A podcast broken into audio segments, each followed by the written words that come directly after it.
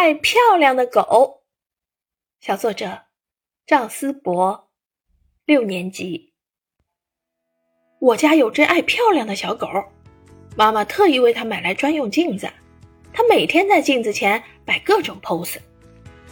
那天啊，妈妈心血来潮给它买了条裙子，它开心的在镜子前晃来晃去，眼睛都笑弯了。这时，它不小心碰到了自己的碗。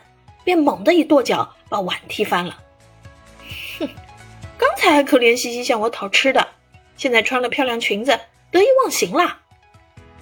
我拿起碗拍了他一下，这下可好，他痛得呜呜直哭。妈妈责怪我，无论我怎么解释都没用。唉，这明摆着碰瓷啊！不仅如此，我再带他进宠物店，他看中一件衣服，就赖在那儿不走了。眼巴巴地看着我，我只能买给他。就这样，我的零花钱一点点没了。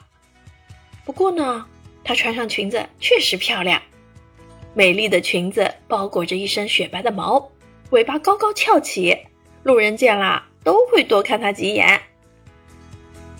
但我还是觉得不能再纵容她了，要帮她改掉爱臭美的坏习惯。我把她的裙子全藏起来。他急得四处乱窜。来，我陪你出去散散步，解解闷儿吧。